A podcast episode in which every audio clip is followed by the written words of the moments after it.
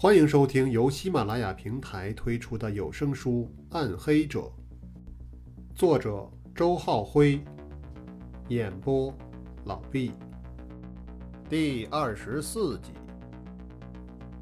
曾日华此时正待在招待所的屋子里，闲着看电视，无聊得很。见到穆剑云来访，他显得颇为兴奋。呵，我就知道你还得来找我。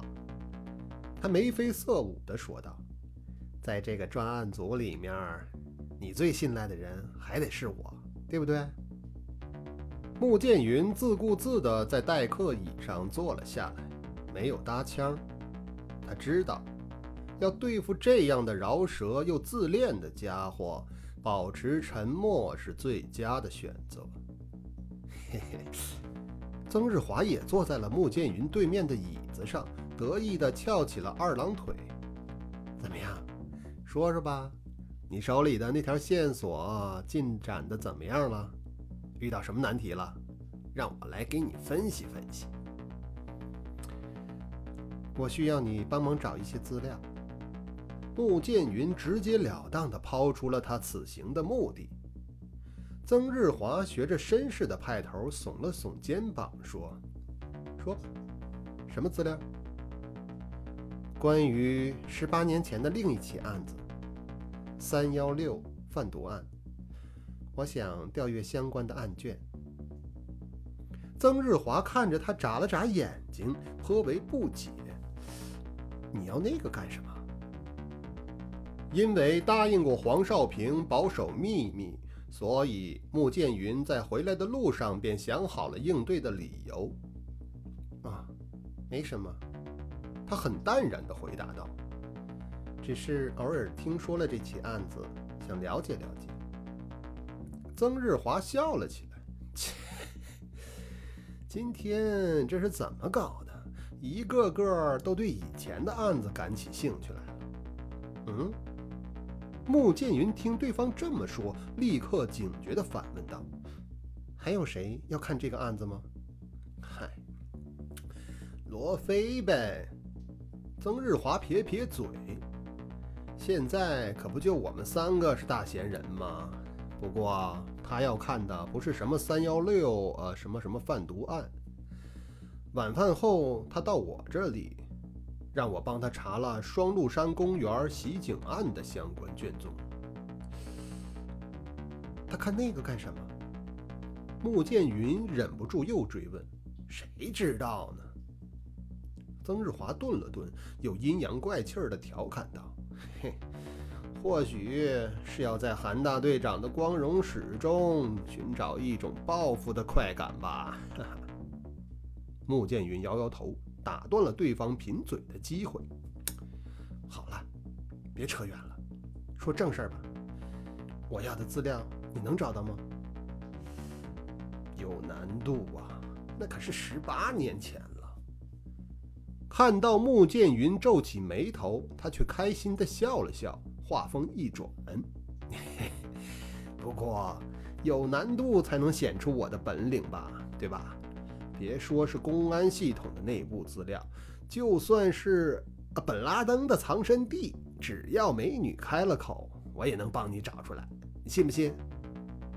穆剑云笑道：“切，你就少废话吧，赶紧干活去吧。” Yes, madam。曾日华敬了一个礼，动作神态却像是一只淘气的猴子。然后他来到了书桌前。打开了随身携带的笔记本电脑，通过网络，他可以足不出户便访问到公安系统的资料库。而身为省厅网络的最高技术指导，他无疑也掌握着顶级的权限。作为一起已经结案的案子，三幺六贩毒案本来就不属于什么保密内容。曾日华很快便把相关案卷调了出来，不过他没有直接把穆剑云叫过来浏览，而是在笔记本上继续操作着什么。穆剑云在一旁看着他，忽然间对这个瘦小的男子产生了一种欣赏的感觉。的确，虽然平日里多少有些猥琐邋遢，但曾日华坐在电脑面前时却完全换了另一种气质。他双手轻盈地抬着，食指在键盘上不停地交错翻飞，动作轻盈优美。那意境，不像是在面对着枯燥的数字世界，倒像是一个音乐高手在弹奏着琴键一般。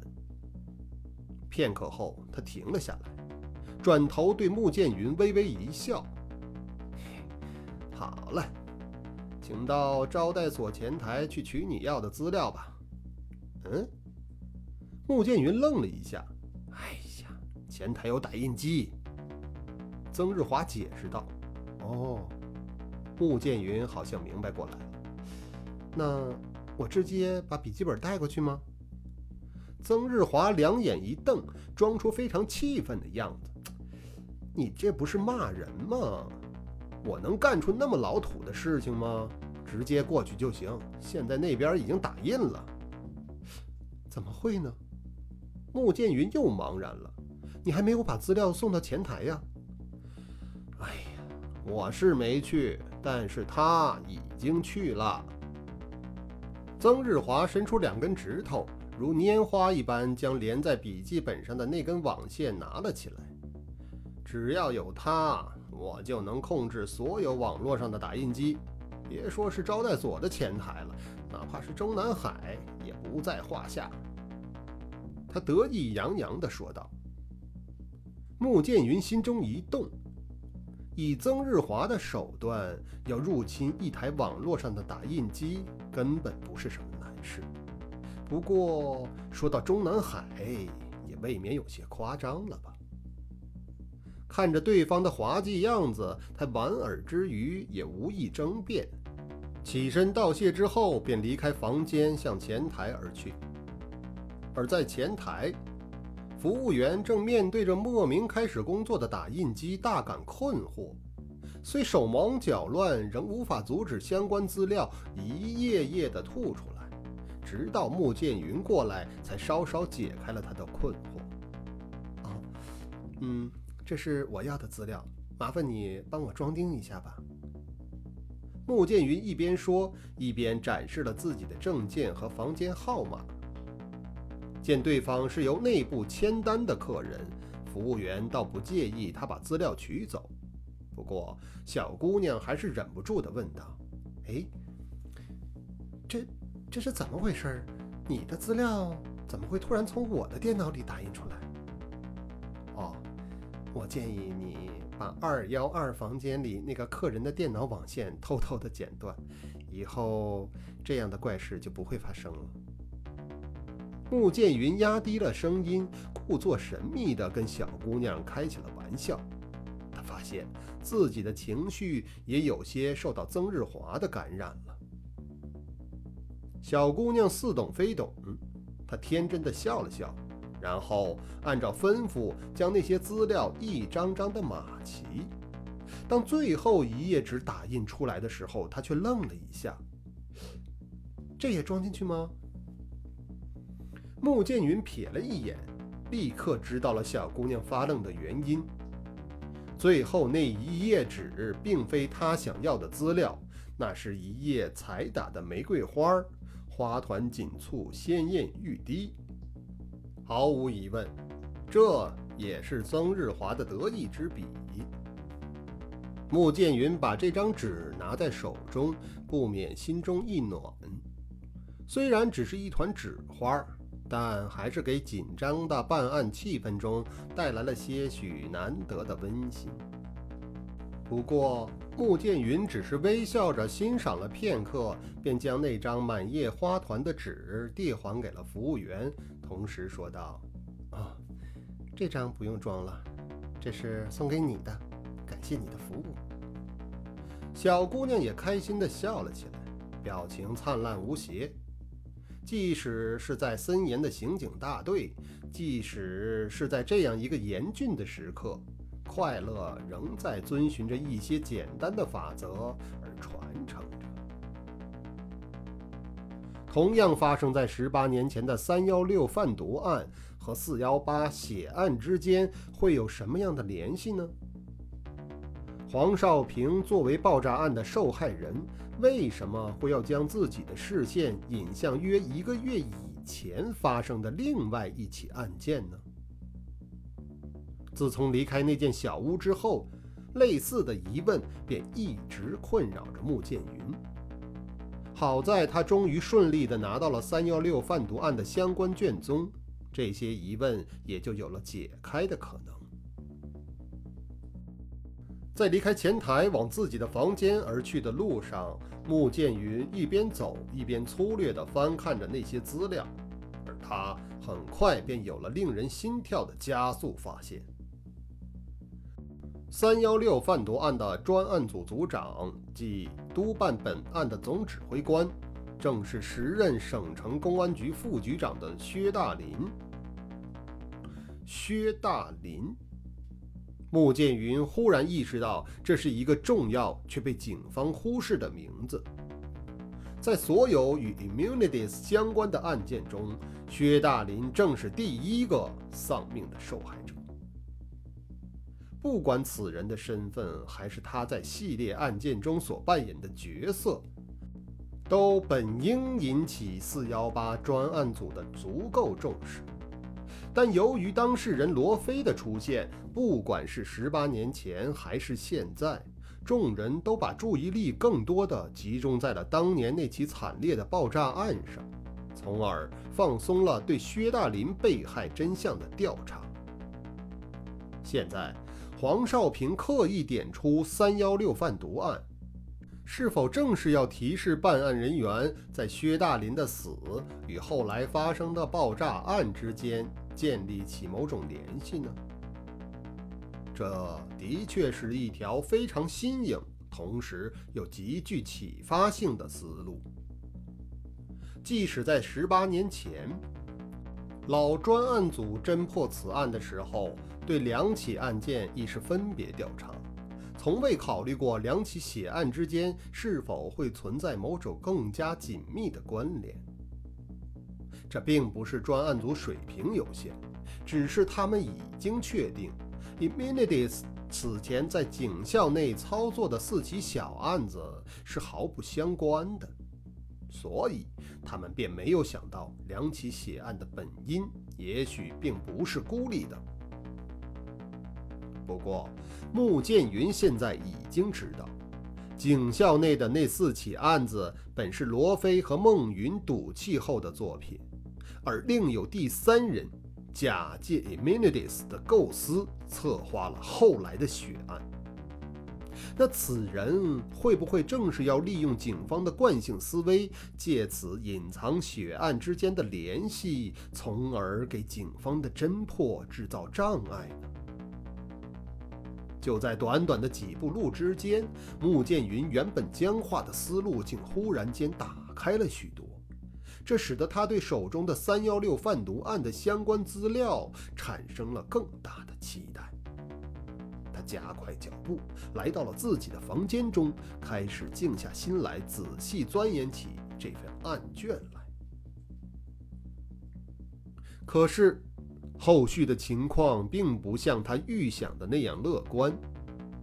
在接下来的两个多钟头的时间内，他把案卷每一页的内容都细细的过了一遍，却未能获得任何对侦破 Immunities 系列血案有价值的线索。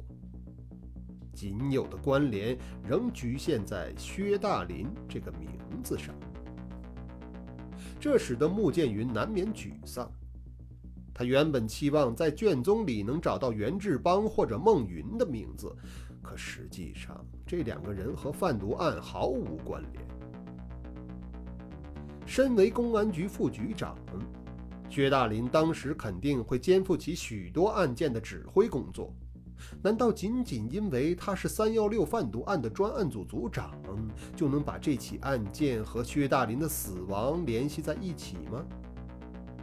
这显然是毫无说服力的。可是黄少平又为什么单单把这起案子点出来呢？穆剑云深信，其中必有自己尚未发觉的寓意。没能理出更多的头绪，而长时间的阅读已使得穆剑云的头脑有些昏胀。他起身走到窗前，拉开玻璃，深深地吸了一口窗外的空气。深秋的寒意浸入了他的血液中，让他因过度运转而发热的思维渐渐冷却下来。他闭上眼睛，开始回顾三幺六贩毒案的进程。经过刚才的阅读，相关内容已经印在了他的记忆中。正如案件代号所显示的那样，这起贩毒案发生在四幺八血案前的一个月，一九八四年的三月十六号。不过，这只是案件结束的时间，而案件的开始要远早于此。事实上，与案件本身的进程相比，这起案件的社会背景似乎更值得玩味。二十世纪八十年代早期，国际刑警组织在世界各地加大了对跨国贩毒的打击力度。国际贩毒集团苦心经营多年的毒品走廊被一一摧毁，这使得他们不得不开始寻找新的安全通道。而改革开放初显成效的中国，也被国际毒贩们纳入了开发的视野之中。省城是全国贸易的主要关口之一，交通便利，资讯发达。在国际大趋势的背景下，绝迹多年的贩毒案也开始在市内出现了。这很快引起了警方的关注和重视。公安局副局长薛大林被任命为全市禁毒专项打击活动的负责人。薛大林领导的禁毒小组很快捕获了一条重磅信息：来自于东南亚地区的贩毒集团将在本市与境内犯罪分子进行一次数量巨大的毒品交易，而交易的时间正是1984年的3月16日。三幺六专案组由此建立。这条信息来源于警方安插在犯罪分子内部的一个线人邓玉龙。根据卷宗里提供的这个信息，邓玉龙时年仅仅二十五岁，但已为警方当了七年的线人。根据卷宗记载，这个精干的小伙子本来是个辍学的混混。惯于在街头寻衅滋事，并且在当年的流氓团伙中也闯出了一些名声。这样的混混往往都会走向同一个下场，邓玉龙看起来也不例外。在庆祝自己十八岁生日的晚宴上，喝多了酒的邓玉龙将另一名混混捅成重伤，并因此被警方逮捕。他似乎难逃牢狱之灾的惩罚了，他的人生从此将会走向一条无奈的落魄轨迹。可这个时候，却有一个人出面救了他，这个人便是薛大林。他当时还没当上局长，而只是治安大队中的中层领导之一。薛大林帮助邓玉龙的手段很简单。他更改了出警记录，将邓玉龙伤人的时间从第二日的零点零六分改为了前一日的二十三点五十六分。虽然仅有十分钟的差别，但涉案的邓玉龙由成年人变成了未成年人，法律给他的惩罚也因此减轻了许多。他仅被判处有期徒刑三年，缓刑两年。薛大林和邓玉龙非亲非故，他的帮忙当然是有条件的。当邓玉龙走出看守所之后，他表面看起来仍是一个不知悔改的混混，但实际上他已经成了警方的，或者准确地说是薛大林的线人。聪颖的天资加上早年复杂的社会经历，使得邓玉龙在这样一个工作岗位上游刃有余。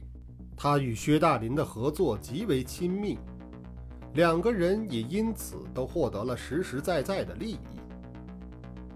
薛大林对辖区内案件的破获率大大增加，自己的仕途前景一片光明。而邓玉龙则在薛大林的暗助下，在混混中树立起了威望，并最终赢得了更高层次的大哥的青睐。这位大哥名叫刘洪，在当年的省城黑道上绝对可称风云人物。那时市场经济刚刚放开，刘洪凭着灵活的头脑和不怕死的狠劲儿，迅速占领了黑道市场。从最初的敲诈勒索，到后来的收保护费，再到直接参与投机倒把，他很快积累了相当的财富。只要有些资历的混混都纷纷投靠，刘洪的野心也越来越大。他开始谋建属于自己的黑道王国，邓玉龙便在这时出现在刘洪的视野中。后者正需要一个既能打又能混的助手，于是刘洪将邓玉龙招入了麾下。警方此时已有意打掉刘洪集团。邓玉龙能涉入集团内部，对警方来说无疑是一个天大的好消息。而更好的消息还在后面。当境外贩毒分子想在省城建立销售渠道的时候，他们无法避开刘洪这条地头蛇，于是便主动与他进行了接洽。受到贩毒巨大利益的诱惑。